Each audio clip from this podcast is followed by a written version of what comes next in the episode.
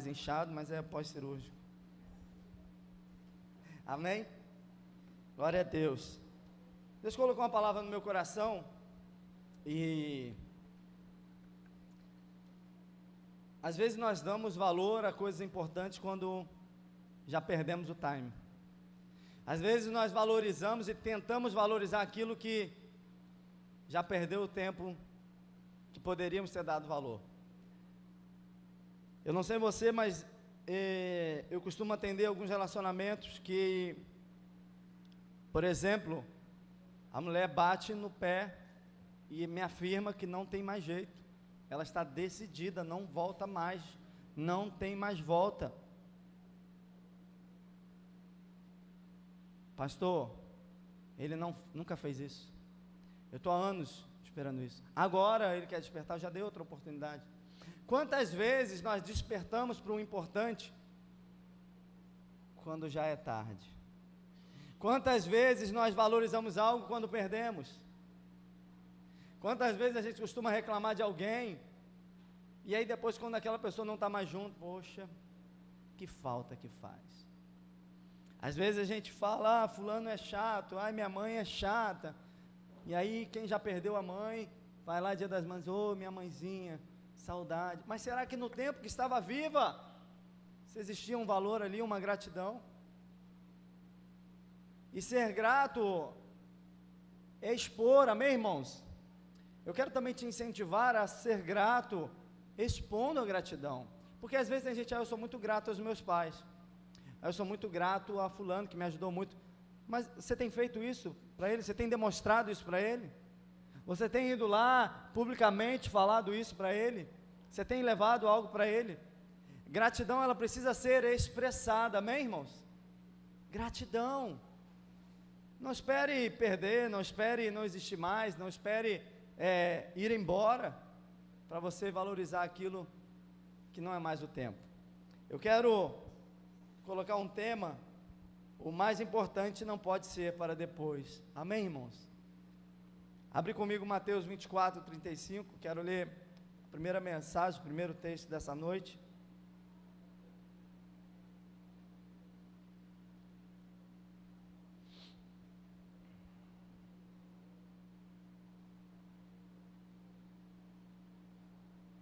Amém? Diz assim: o céu e a terra desaparecerão, mas as minhas palavras, aqui está passarão, né? Vamos lá. Os céus e a terra passarão, mas as minhas palavras jamais passarão. Vamos lá. 36. Quanto ao dia e a hora, ninguém sabe, nem os anjos dos céus, nem o filho, senão somente o Pai. Como foi nos dias de Noé, assim também será na vinda do filho do homem. Pois nos dias anteriores ao dilúvio, o povo vivia comendo e bebendo, casando-se e dando-se em casamento, até o dia em que Noé entrou na arca. E eles nada perceberam, até que veio o dilúvio e levou a todos. Assim acontecerá na vinda do filho do homem. Amém. Amém? O relato que está sendo falado aqui, em Mateus 24, é um, é um spoiler para os dias de hoje. O que está sendo falado foi algo que aconteceu. Nos dias de Noé, ninguém valorizava o que Noé falava, ninguém valorizava, ninguém dava importância que Noé falava que ia vir um dilúvio, que Deus ia reconstruir a terra, ia exterminar todos os seres humanos que se arrependesse, ninguém valorizava, eles continuavam com as suas festas, continuavam com os seus desejos carnais, continuavam com, as, com seus esqueminhas, continuavam vivendo a vida que queriam viver. Quando desse algum tempo, quando eles achavam, ah, já vivi bem até aqui, agora estou cansado, não posso mais ir para a festa, não posso... aí quando der tempo eu vou eu vou ouvir o que, que o pregador está falando, eu vou para a igreja, eu vou ouvir. Só que o que Jesus está falando é que assim aconteceu nos dias que antecederam o dilúvio, até que choveu. Até que choveu, eles começaram a levar a sério. Cara, esse maluco do Noé, será que ele falou sério? Essa chuva está diferente, está forte. Quantos viram aí o Rio de Janeiro duas semanas de chuva, não foi? Chegou a três semanas de chuva. É esquisito, não é? Fica diferente. Você imagina eles vendo uma semana de muita chuva. Está alagando, alagou a rua, alagou as vielas, tá, tá, e não para. Mas eu posso imaginar que aqueles espertos, aqueles que achavam que tinham mais conhecimento, que tinham condições, eles conseguiram ir na frente dos outros e alcançar nos altos montes. Eles conseguiram passar na frente dos outros e chegarem ao lugar de tranquilidade, onde ficaram observando a chuva do cume dos montes, do pico da montanha. Amém? Eu fico imaginando que aqueles que tinham ah, o conhecimento da época, aqueles que tinham a, a, o network da época, eles acharam provavelmente, agora chegamos aqui, vamos acompanhar essa chuva daqui de cima. Minha família está guardada, estamos bem, temos mantimentos, temos dinheiro, estou aqui com, com, com um, um, uma caixa de moedas, estamos bem aqui, vamos ficar até passar. Só que em Gênesis 7, 18, olha o que diz: Enquanto as águas subiam cada vez mais acima do solo, a arca flutuava em segurança em sua superfície. Por fim, as águas cobriram até as montanhas mais altas da terra e se elevaram quase sete metros acima dos picos mais altos. Amém? O pico mais alto que existia, a água se elevou a sete metros acima. Não sobreviveu ninguém. Deixa eu voltar ao que é importante. Não adianta se o seu importante for alcançar somente o sucesso. Não adianta se o teu importante for chegar a um lugar alto. Não, o importante é você estar dentro de um projeto divino. O que te salva não é aonde você chega, o que te salva é a obediência para você estar vivendo conforme o projeto que Deus tem sobre a tua vida. O que garantiu salvação foi porque existia na terra um homem, Noé, que agradava a Deus, que Deus achou graça nele. E por causa da vida de um Noé, toda a família foi guardada. O que eu quero te dizer nessa noite, dá uma respirada aí. Temos oportunidade de vida para colocar em ordem o que é importante na nossa vida para estabelecer o que é importante na minha vida. Porque nos dias de Noé, que antecederam o dilúvio, eles continuavam fazendo as mesmas coisas. E havia um, um homem pregando, havia um homem construindo. Deixa eu te falar, está cheio de homens de Deus construindo projetos divinos. E tem muita gente que não está despertando. Tem muitos homens de Deus, mulheres de Deus em construção. Tem muita gente que você precisa estar dentro do projeto, estar acoplado, estar submisso, submisso nesse projeto, estar relacionado a essa visão, enganjado nisso. Porque o que te garante a salvação é estar dentro de um projeto divino, não alcançar a altitude somente. Eu fico aqui pensando que muitos ali no alto do, pico estamos salvos Vamos ver tudo acontecendo com total tranquilidade. Irmãos, não existe tranquilidade quando estamos fora do projeto divino. Não existe tranquilidade como estamos distante daquilo que Deus nos prometeu. Não existe tranquilidade quando estamos é, não estamos embarcados no projeto de Deus. Agora, quando você está debaixo de um projeto de Deus, quando você está no lugar da obediência com Deus, passa o que, o que passar, seja vale, seja tempestade, seja forte vento, seja o que for, você vai permanecer salvo. Por isso que eu quero iniciar essa palavra sobre o que é importante, irmãos. Irmãos, tem gente brigando, saindo de igreja por causa de política. Tem gente brigando por causa de coisa boba. Tem gente que está levando mais gente para fora da igreja do que para dentro da igreja. Porque não entenderam que o importante é salvação. E se eu sou salvo, eu vou salvar. Se eu tenho salvação, eu preciso salvar. Se é, o meu, minha prioridade é a salvação, eu vou salvar quem passar pela minha vida. Quem entrar naquela igreja ali, se eu ver que está triste, eu vou dar um abraço. Ei, Deus tem algo contigo. mas não é prioridade, irmãos. Tem gente que está vivendo como nos dias de Noé, fazendo tudo o que tem que fazer. Ah, depois eu me ajeito com Deus. Depois eu me acerto com o pastor. Irmãos, Jesus está voltando. E talvez, pode até ser que você não pegue a volta de Jesus, mas você não sabe o que vai acontecer contigo daqui uma hora. Você não sabe qual é o teu dia. Você não sabe do teu amanhã, irmãos.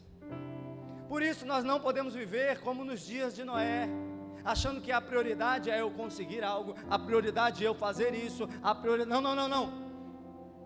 Isso tudo são as demais coisas que serão acrescentadas quando a minha prioridade for o reino de Deus.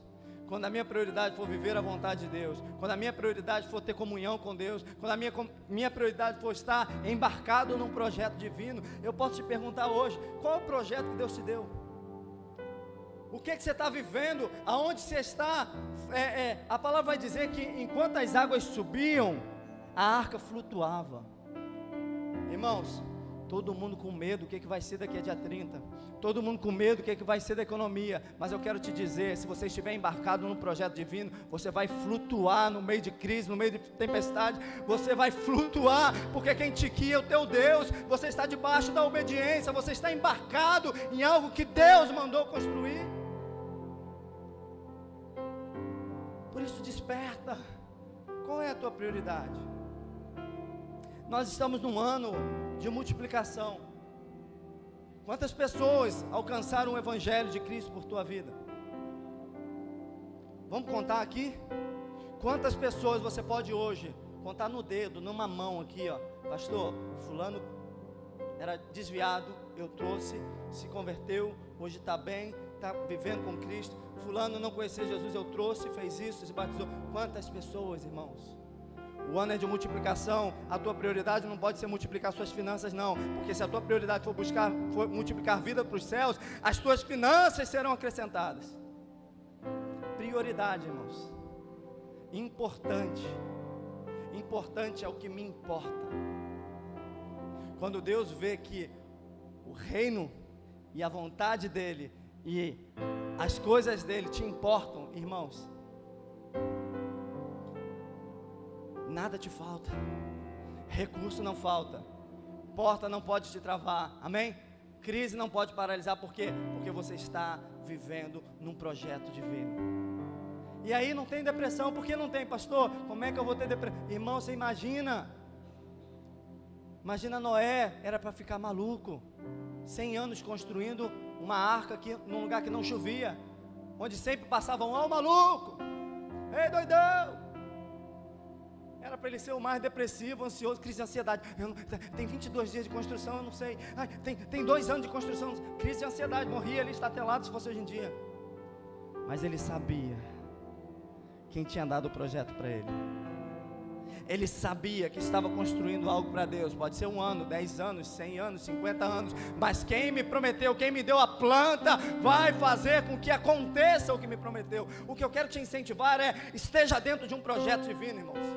Não andeis ansiosos, não andeis distraídos, não andeis com prioridades mundanas. Você pode ter um carro bom, amém. Eu vou celebrar contigo, vou orar com você. Você pode mudar uma casa melhor, amém. Isso é muito bom. Mas a tua prioridade tem que ser estar embarcada num projeto divino. Ao ponto do diabo querer mexer contigo, eu posso nem te dar atenção, meu filho. Estou projetando algo para Deus aqui, estou trabalhando, estou em construção para a obra. Amém. Mas quando a tua prioridade, quando o teu importante não é o reino de Deus, irmãos, qualquer fofoca te, te estabiliza. Qualquer cara feia. Sabe por quê? Porque você não está embarcado num projeto divino. Você não está flutuando no meio onde todo mundo está com medo, onde o pessoal está afundando. Não, eu quero te falar uma coisa. Coloca o importante na tua vida como prioridade. Coloca o reino de Deus como prioridade. Senhor, eu quero construir o que o Senhor quer aqui na terra. Senhor, eu quero fazer o ID. Senhor, eu quero usar o meu talento, eu quero usar o meu dom, eu quero usar o meu tempo, Senhor. Pai, eu, eu estou oito horas no meu trabalho, mas eu quero ser profeta de Deus naquele lugar. Senhor, eu tenho esse tempo aqui, usa, Senhor. Nesse... Amém, irmãos? Eu estou construindo algo para Deus. Ai, pastor, mas Deus não me falou nada. Irmãos, às vezes você fica assim, vem Espírito Santo, enche-me Espírito Santo, enche-me Espírito, faz força, enche-me Espírito Santo. Você está preparado para o Espírito Santo?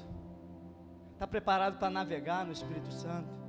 Ei, começa a priorizar o teu tempo para receber o Espírito Santo. Comece a preparar as tuas velas para flutuar no Espírito Santo. Comece a alinhar, a, a reajeitar, a, a, a, a remover o que precisa ser removido para que você possa embarcar e fluir no Espírito Santo. Eu falei aqui, falei para vocês. Comece a falar, Deus, obrigado. Comece a falar, Jesus, eu te amo. E comece a, a, a clamar, Espírito Santo, quero ter mais comunhão contigo. Porque se você for grato, se você tiver amor com Deus, com Jesus, e se você tiver o discernimento e buscar a comunhão do Espírito Santo, irmãos, Deus vai te revelar projetos, Deus vai te revelar futuro, Deus vai te trazer para a câmara secreta e vai falar sobre o amanhã. Deus vai colocar projetos e vai confiar em ti, coisas que vão mudar não somente a tua família, mas vão mudar pessoas ao seu redor, vai mudar a tua igreja, vai mudar família, vai mudar pessoas, vai mudar a nossa nação. Amém? Mas eu preciso ter tempo de prioridade com Deus, o importante. Porque toda vez toda vez que o inimigo quer te afastar de Deus, ele vai te dar distração. Lembra Faraó? Não, agora vão ter que vão lá, vão ter que fazer os tijolos. Vão ter que fazer isso. Amém. Não se distraia. Você precisa viver o importante de Deus. Eu Às vezes você deve passar por alguns momentos que te dá um, um, um, um lapso assim rápido de que, caramba, sei como é que vai ser essa semana, parece que as coisas não se encaixam. É nesse momento que você tem que trazer à memória aquilo que te traz a esperança. É nesse momento que você tem que dizer: Eu sou um projeto de Deus para dar certo. Não, não, Deus tem uma palavra sobre a minha vida. Eu vou construir algo poderoso para Deus nessa terra. Que a minha geração, a minha descendência vai viver daquilo que eu estou trabalhando hoje. A minha descendência vai permanecer em Deus, vai alcançar a salvação pelo aquilo que eu estou construindo hoje. Amém?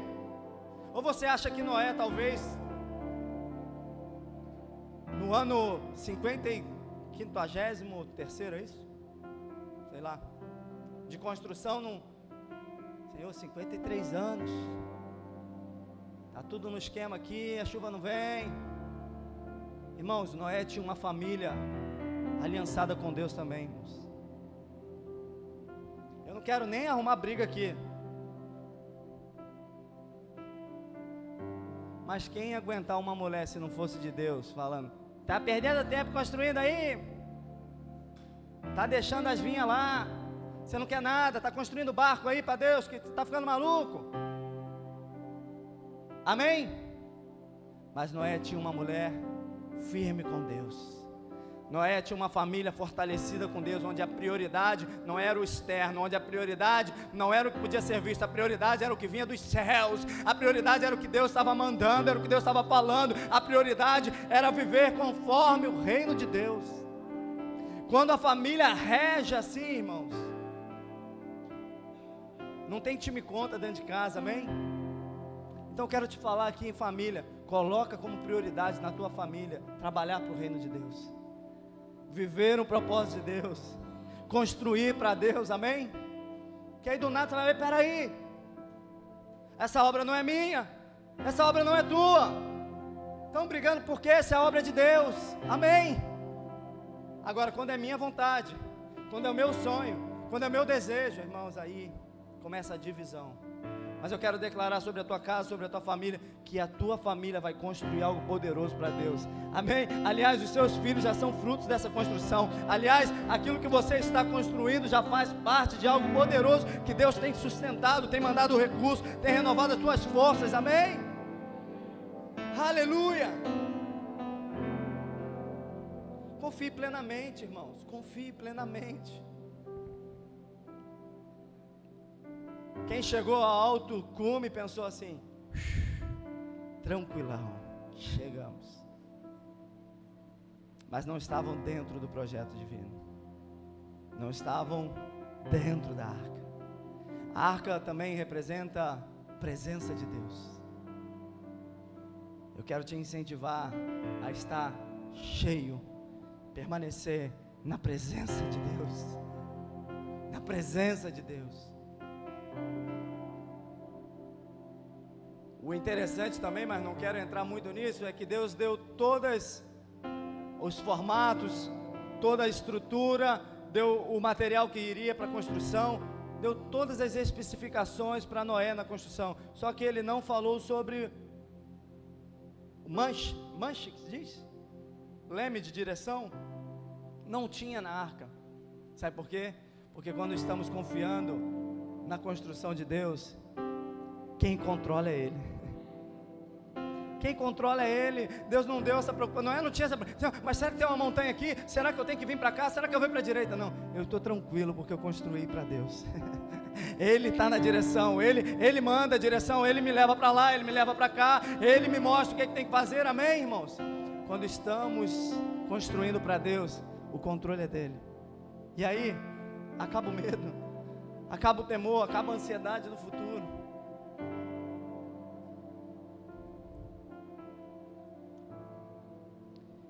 No meio dessa mensagem, Deus me deu um, uma, uma, uma passagem para acrescentar aqui. Eu quero ler lá em Mateus, é Marcos, perdão.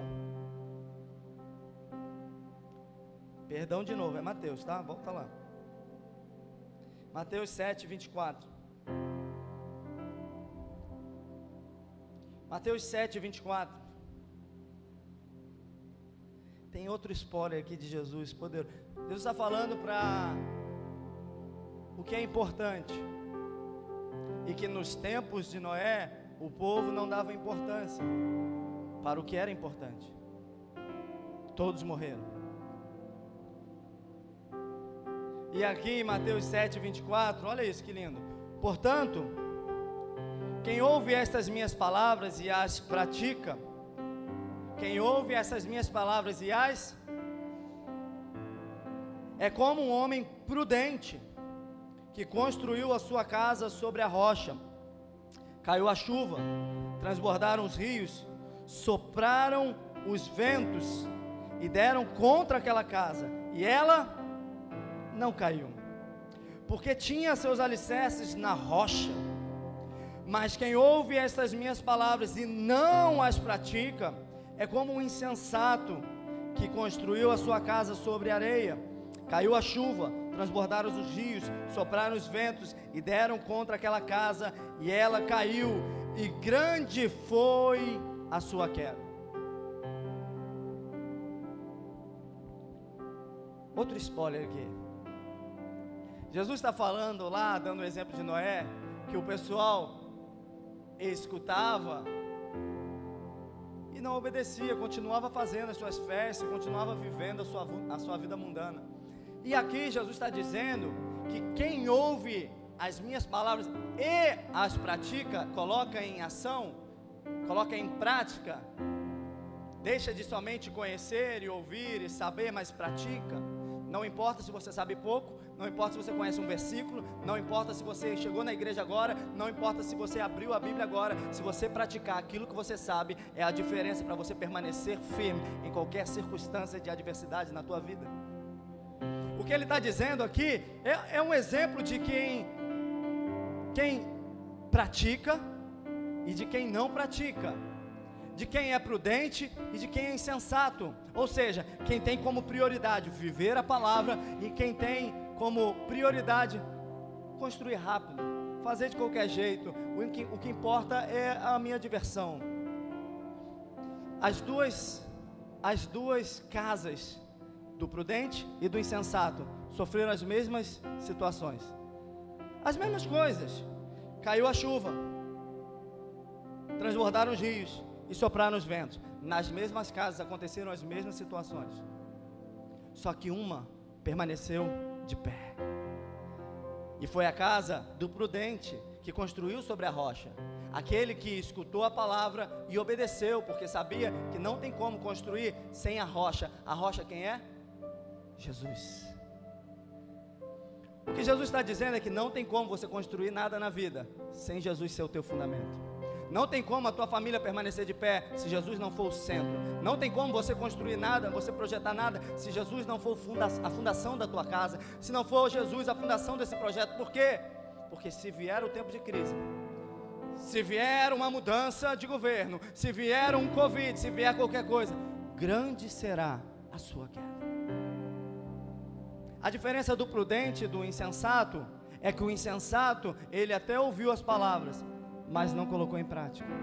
O insensato, ele até vinha nos cultos, o insensato até ouvia o YouTube. O insensato sabia até a Bíblia de ponta a ponta. O insensato lê a Bíblia todo ano, toda a Bíblia. Porém, não praticava. Ou seja, a diferença do prudente para o insensato é a prática na palavra. Eu quero te dizer que Deus quer te fazer alguém que vai praticar a palavra. Deus quer te fazer alguém que não vai ser um fake na internet, que não vai ser um fariseu, que não vai ser um mentiroso cristão. Vai ser alguém que vai praticar. As suas ações vão ser muito mais coerentes do que você fala. E ainda que venha fortes ventos, crises, tempestade, você permanecerá de pé. A sua casa vai permanecer firme. A sua casa vai ser referência. A sua vida vai continuar sendo bênção para as pessoas. Você vai continuar sendo luz. Esses dias, a filha de um amigo perguntou: Pai, você é um homem de Deus. Você abençoa, é fiel com Deus. Por que tá, às vezes passa tantas coisas? Por que às vezes passa tanta pancada? Por que às vezes é tão criticado? E ele comentando isso comigo, e eu ri com ele, eu falei assim: "E você continua de pé, né?" Irmãos, Deus não te garante que a gente não vai passar por nada. Deus não te garante que a crise não vai chegar no teu casamento. Deus não te garante que a crise financeira vai bater na tua porta. Deus não te garante que o diagnóstico pode chegar para você. Deus não te promete isso. Deus te garante que vai estar conosco todos os dias. E se Ele está conosco todos os dias, é porque Ele é nossa rocha, é que Ele é o nosso sustento, é que Ele é o nosso socorro bem presente, é que nós vamos permanecer firme. Por isso eu tenho que me recordar o que é minha prioridade. Porque se a minha prioridade não for Deus e as coisas de Deus, pode vir um vento desse. E aí eu vou perceber que eu esqueci do importante. Ninguém tira foto de uma, estátua, de uma estaca. Ninguém tira foto de uma fundação. O Paulo aí que faz construção, ninguém fala, Paulo, para aí rapidinho, antes de construir aí, de bater a laje. Deixa eu tirar foto dessas estacas tão lindas. Deixa eu fazer uma foto, uma selfie do lado. Não, irmãos. Eu, eu toda quinta-feira a gente faz um culto num condomínio lindo da Barra, a gente fica admirando as casas, profetizando. Amém? Tem crente assim também que olha um lugar bonito, profetiza, rodopia e tudo ali, ó. Sente Deus aqui, ó. Só que muitas coisas que a gente admira, que é visível, só estão de pé pelo aquilo que não pode ser visto. Muitas coisas que as pessoas olham e veem, nossa, que lindo, só estão de pé por aquilo que não podem ver, seu joelho dobrado muitas noites. O seu tempo de choro com Deus, na presença de Deus, a sua busca pelo Espírito Santo, o seu clamor, a sua oferta que muitos não veem, muitas coisas só estão de pé na tua vida porque foram construídas por aquilo que ninguém pode ver. Quando eu entendo isso, eu paro tudo para priorizar o meu sustento, para priorizar a, a minha fundação, para priorizar Jesus na minha vida, para priorizar Deus na minha família. Eu quero dizer, coloca Deus no lugar devido na tua casa para você ver. Coloca Deus no lugar devido na tua vida para você ver. A gente está dando prioridade a coisas que não são prioridades. A gente está dando mais prioridade às redes sociais do que a Bíblia, que é mais atual do que qualquer live que fizerem hoje em dia. Deus quer uma entrega total de você nessa noite. Para o que Deus quer fazer na tua vida, a tua entrega tem que ser total.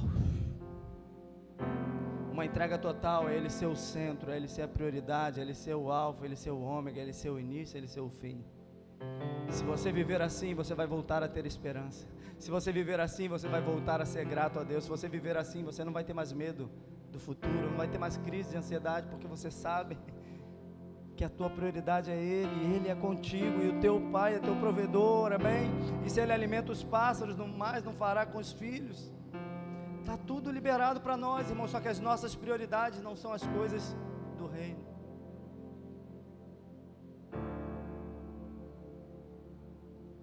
Confie plenamente que Jesus está contigo. Confie plenamente que Jesus está contigo.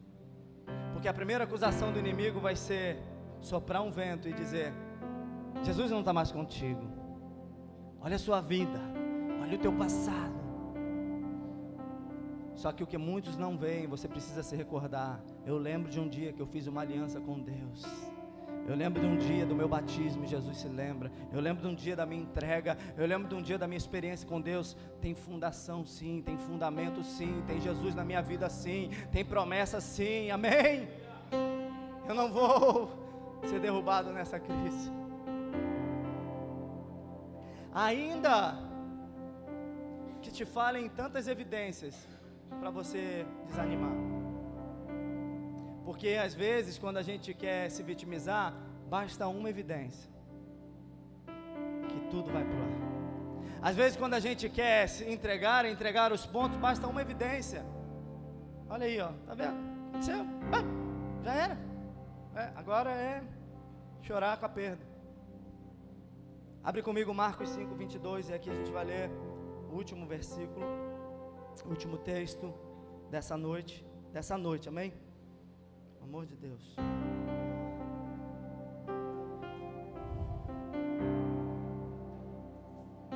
Marcos 5, 22.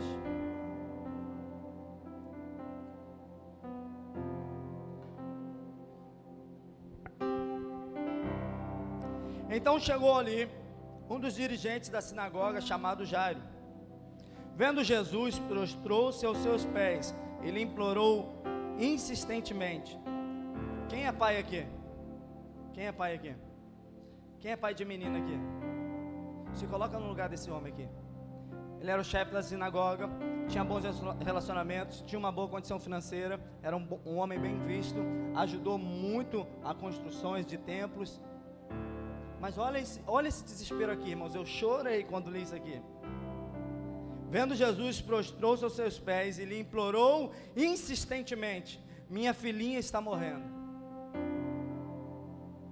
Eu acho que aqui eu conheço o pastor Diogo, que pode ter já tido esse momento com a, com a Belinha no hospital, de clamar a Deus, amém? Clamamos juntos, amém? Eu não sei se você já passou por isso, mas essa é uma, uma oração de pranto e desespero.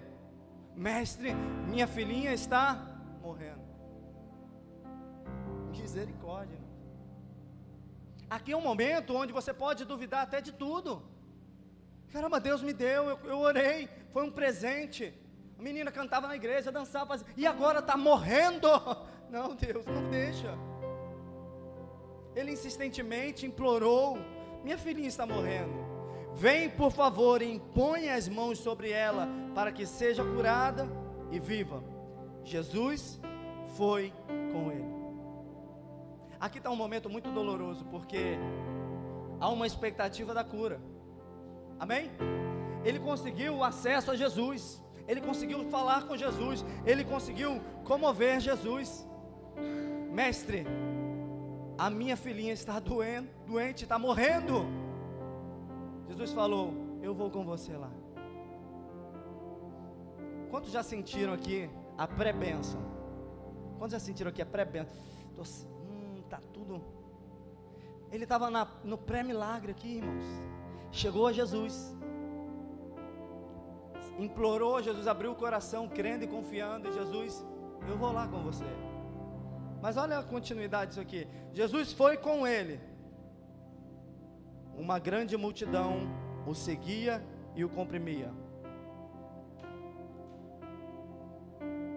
Estava ali certa mulher que havia 12 anos vinha sofrendo de uma hemorragia ela padecera muito sob cuidado de vários médicos e gastara tudo que tinha, mas em vez de melhorar, piorava.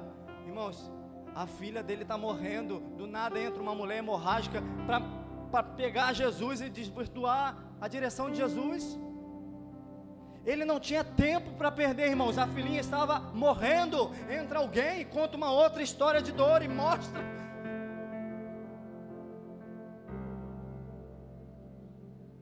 Meu Deus. E às vezes parece que o nosso milagre não chega.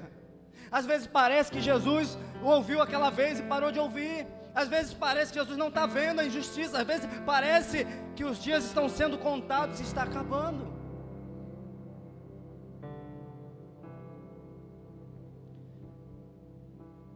Quando ouviu falar de Jesus, chegou por trás dele, no meio da multidão, tocou em seu manto, porque pensava: se eu tão somente tocar em seu manto, ficarei curada. Imediatamente cessou sua hemorragia e ela sentiu em seu corpo que estava livre do seu sofrimento. No mesmo instante, Jesus percebeu que dele havia saído o poder. Virou-se para a multidão e perguntou: Quem tocou? Irmãos, Jesus poderia estar para muitos com a cabeça pensando na filha de Jairo. Preciso curar essa menina. Preciso ir lá. Mas agora, alguém entra, se mete no meio da história de Jairo. E Jesus percebe que alguém tocou na orla do manto. Meu irmão, pode chamar a atenção de Jesus. Jesus não está ocupado para você, não, irmãos. Faça o que precisa ser feito para tocar em Jesus, amém? Ai, Jesus está muito, irmãos. Aparentemente pode, você pode se enganar pensando que Ele está em outra direção, que Ele esqueceu de você. Mas quando tocamos em Jesus, irmãos, quem tocou em mim? Mas Jesus continuou olhando ao seu redor para ver quem tinha feito aquilo. Então a mulher, sabendo o que tinha acontecido, aproximou-se, prostrou-se aos seus pés e, tremendo de medo, contou-lhe toda a verdade. Então ele lhe disse: Filha, sua fé a curou. E nisso tudo aqui está Jairo. Não vai resistir. A multidão sai de casa quase morta, menina, até chegar lá. Ah, Jesus.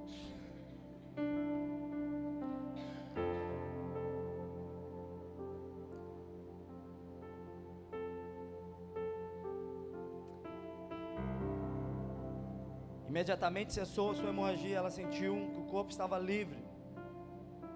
32. Mas Jesus continuou olhando ao seu redor para ver quem tinha feito aquilo. Então a mulher, sabendo o que tinha acontecido, aproximou-se e prostrou-se aos seus pés, tremendo de medo, e contou-lhe toda a verdade. Então Jesus lhe disse: Filha, sua fé a curou. Vá em paz e fique livre do seu sofrimento. Jairo acabou de ver um grande milagre na sua frente a sua fé deve ter dado uma fortalecida. Jesus continua curando. Se, se tocaram nele, ele foi curado, imagina ele vai lá em casa agora. Uau! Minha filha vai viver. Versículo 35. Irmãos, tem sempre alguém querendo apresentar um versículo 35 para a gente. Tem sempre alguém querendo fazer você desistir de Jesus. Tem sempre alguém te dando motivos para você parar de incomodar Jesus. Tem gente, tem sempre alguém querendo falar: por que, que você vai na igreja ainda? Por que, que você ainda sonha ainda? Por que você busca Jesus ainda? Versículo 35. Enquanto Jesus ainda estava falando, chegaram algumas pessoas da casa de Jairo. Hum, Jairo deve ter olhado, a cara não está boa. O dirigente da sinagoga. Sua filha morreu, disseram eles. Não precisa mais incomodar o mestre. Irmãos, deixa eu te falar uma coisa. Se você crê que Jesus está caminhando contigo, nenhum diagnóstico, nenhuma constatação nenhum fato, nenhuma palavra, nada pode fazer você deixar de crer de quem está contigo do lado. Nada pode deixar você parar de crer de quem é o teu Senhor, quem disse que vai contigo. Se Jesus disse que vai contigo, vai ter milagre. Se Jesus disse que é contigo, vai ter milagre. Amém. Não incomoda o mestre, não, acabou. Tá cheio de gente querendo fazer você desistir. Tá cheio de gente que tem autoridade para dizer acabou. Tenta outra coisa, acabou o teu tempo, o teu ciclo passou. Não é mais para você, era coisa da tua cabeça. Aceita que dói menos. Aceita que dói menos nada, irmãos. Eu sei quem é o meu Deus. Eu sei quem é o Jesus que caminha comigo. Eu sei quem é o meu fundamento. Amém?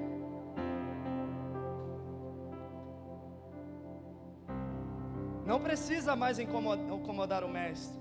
Não fazendo caso do que eles disseram.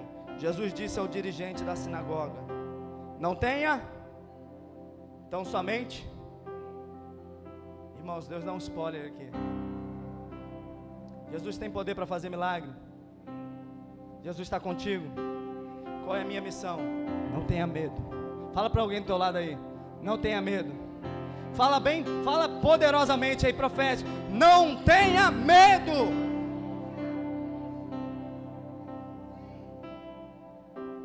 Tão somente creia. Tem gente aqui que está no caminho do milagre. E a palavra é: não tenha medo, então somente creia. Mas, mas já veio o diagnóstico, já mandaram desistir, já falaram, a menina está morta, já está todo mundo chorando lá. Irmãos, eu conheço um Jesus caminha comigo e com você, que muda o pranto, transforma em alegria, que muda diagnóstico, que ressuscita mortos. Esse é o Jesus que caminha contigo. Irmãos, presta atenção nisso. Tem muito crente que não está vivendo a prioridade de Deus. Você acha que eu vou levar Davizinho no McDonald's?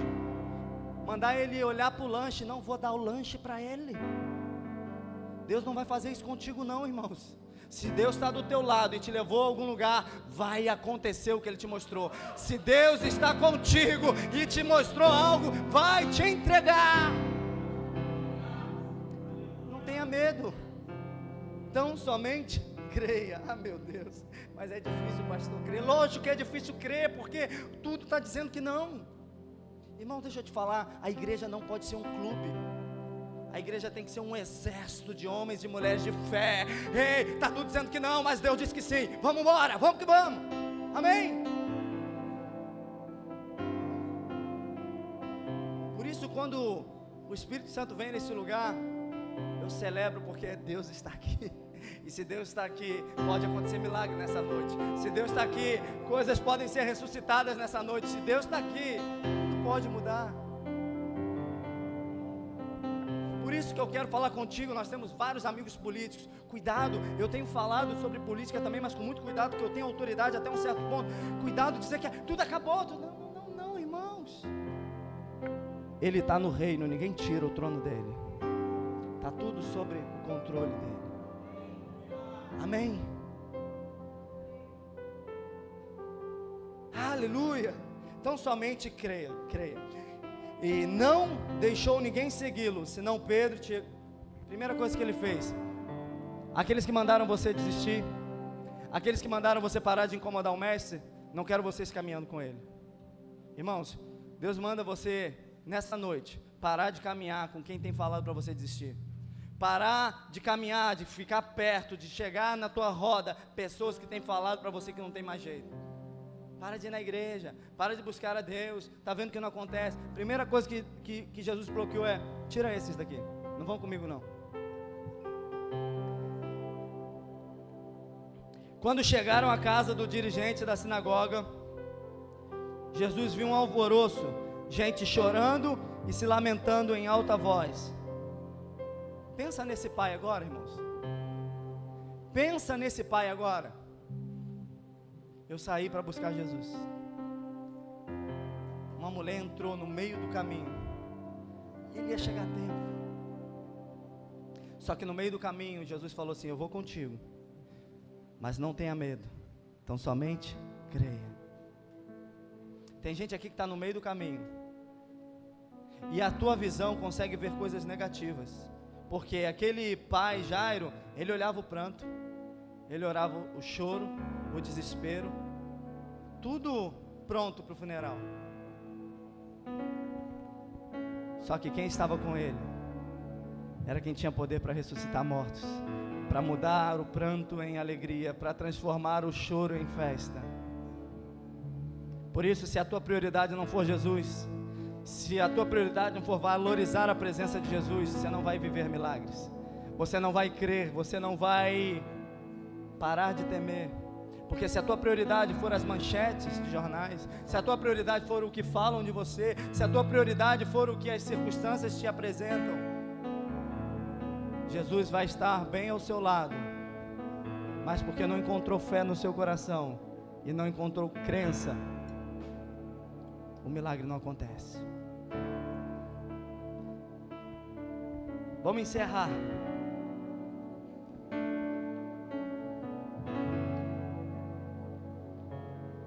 Jesus viu um alvoroço em alta voz. Então entrou e lhe disse: Por que todo esse alvoroço e lamento? A criança não está morta, mas dorme. Eu estou vendo tanta vida aqui onde o pessoal falou que está morto. Eu estou vendo tantas pérolas aqui onde a gente falou que acabou. Eu estou vendo tantas pessoas que vão ser bênçãos poderosas nesse lugar. E tem muita gente te deixando de lado.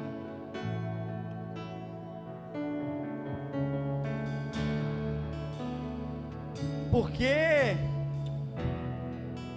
esse alvoroço e lamento, a criança não está morta, mas dorme. Mas todos começaram a rir de Jesus. Vão pensar que a gente é maluco. Vão rir da gente, vamos ser perseguidos. Vão zombar da tua fé. Vão rir quando você colocar foto na igreja vão debochar quando você falar uma palavra de Deus. Deixa rir, mas essas pessoas não vão viver o milagre contigo, não vão participar do milagre, não vão viver do milagre, não vão é, é, estar na presença de Jesus com milagre. Por quê? Porque para viver milagres precisa crer no impossível. Para viver milagres precisa celebrar no momento da dor. Para ver milagres é preciso crer que Jesus tem poder. Fica de pé, fica de pé quem crê.